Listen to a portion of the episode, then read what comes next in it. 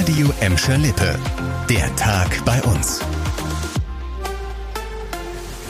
Mit Annika Böhnig, hallo zusammen. Für einige Eltern von Kita-Kindern in Gelsenkirchen war der Morgen heute wahrscheinlich noch stressiger als sonst. Es gab nämlich mal wieder einen Warnstreik. Die Gewerkschaft Verdi hatte den gestern relativ kurzfristig angekündigt und die Beschäftigten im Sozial- und Erziehungsbereich aufgerufen, heute statt zur Arbeit für bessere Arbeitsbedingungen auf die Straße zu gehen.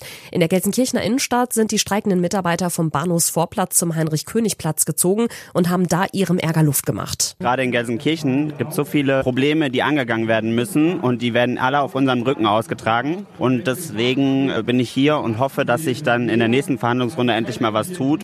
Der Tarifstreit im Sozial- und Erziehungsbereich läuft jetzt schon seit einigen Wochen, bisher ohne Ergebnis. Verdi fordert neben besseren Eingruppierungen für die Beschäftigten unter anderem auch einen besseren Betreuungsschlüssel, also mehr Mitarbeiter für die Fälle, die zum Beispiel im Jugendamt bearbeitet werden müssen. Eine never-ending Story in Gladbeck scheint so langsam zu einem Ende zu kommen. Das Windrad auf der Mottbruchhalde in Brauk dreht sich zwar schon seit Anfang Februar und produziert da grünen Strom, es läuft aber immer noch ein Rechtsstreit darum. Heute gab es endlich ein Urteil. Die Richter am Verwaltungsgericht Gelsenkirchen haben entschieden, dass die Baugenehmigung für das Windrad rechtens war. Damit hat die Stadt Gladbeck mit ihrer Klage eine Niederlage kassiert. Die Stadt war ja von Anfang an gegen das Windrad und hatte sich in ihrer Planungshoheit übergangen gefühlt. Das Gericht hat jetzt jetzt aber entschieden, dass der Kreis Recklinghausen dem Betreiber Steag die Genehmigung erteilen durfte.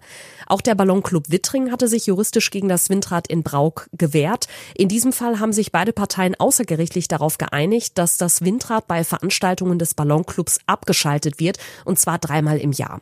Offen sind jetzt noch Klagen von Gladbecker Anwohnern, die sich auch durch das Windrad gestört fühlen. Dazu soll in den nächsten Tagen eine Entscheidung fallen. Eine traurige Nachricht gab es heute aus Bottrop. Anfang der Woche war ja ein Bottropper Tourist bei einem tragischen Unglück auf Mallorca ums Leben gekommen. Heute ist rausgekommen, dass das Opfer der in Bottrop ziemlich bekannte Leichtathlet Alexander Lubina ist. Das hat sein ehemaliger Verein TV Wattenscheid bestätigt. Lubina hatte als Langstrecken- und Orientierungsläufer mehrere deutsche Meistertitel und viele Medaillen geholt. 2008 hatte er seine Karriere als Leistungssportler beendet. Am Dienstag war der 42-Jährige laut Berichten der mallorquinischen Polizei zu einem einer Höhle an einer Klippe heruntergestiegen, trotz der Warnung vor einem Sturm und hohen Wellen. Am Fuß dieser Treppe habe ihn dann eine Welle erfasst und gegen die Felsen geschleudert. Erst Stunden später sei die Leiche geborgen worden. Eine schlimme Tragödie, nicht nur für die Bottropper Sportwelt. Landunter hieß es heute auf der Bottropper Straße in Gladbeck Mitte. In den frühen Morgenstunden hatte es da einen Wasserrohrbruch gegeben, der dann später im Berufsverkehr für ein Verkehrschaos gesorgt hat. Der Wasserversorger RWW musste die Bottropper Straße für die Reparatur zwischen Hermannstraße und Beisenstraße komplett sperren. Hörer haben uns dadurch von langen Staus berichtet. Gegen Mittag war die Straße zumindest einspurig wieder befahrbar. Im Laufe des Nachmittags wurde der Wasserrohrbruch dann repariert. Die betroffenen Anwohner saßen übrigens nicht auf dem Trockenen. Sie wurden laut RWW aus einem Notstandrohr an der Gildenstraße mit Trinkwasser versorgt. Das war der Tag bei uns im Radio und als Podcast. Aktuelle Nachrichten aus Gladbeck, Bottrop und Gelsenkirchen findet ihr jederzeit auf radio und in unserer App.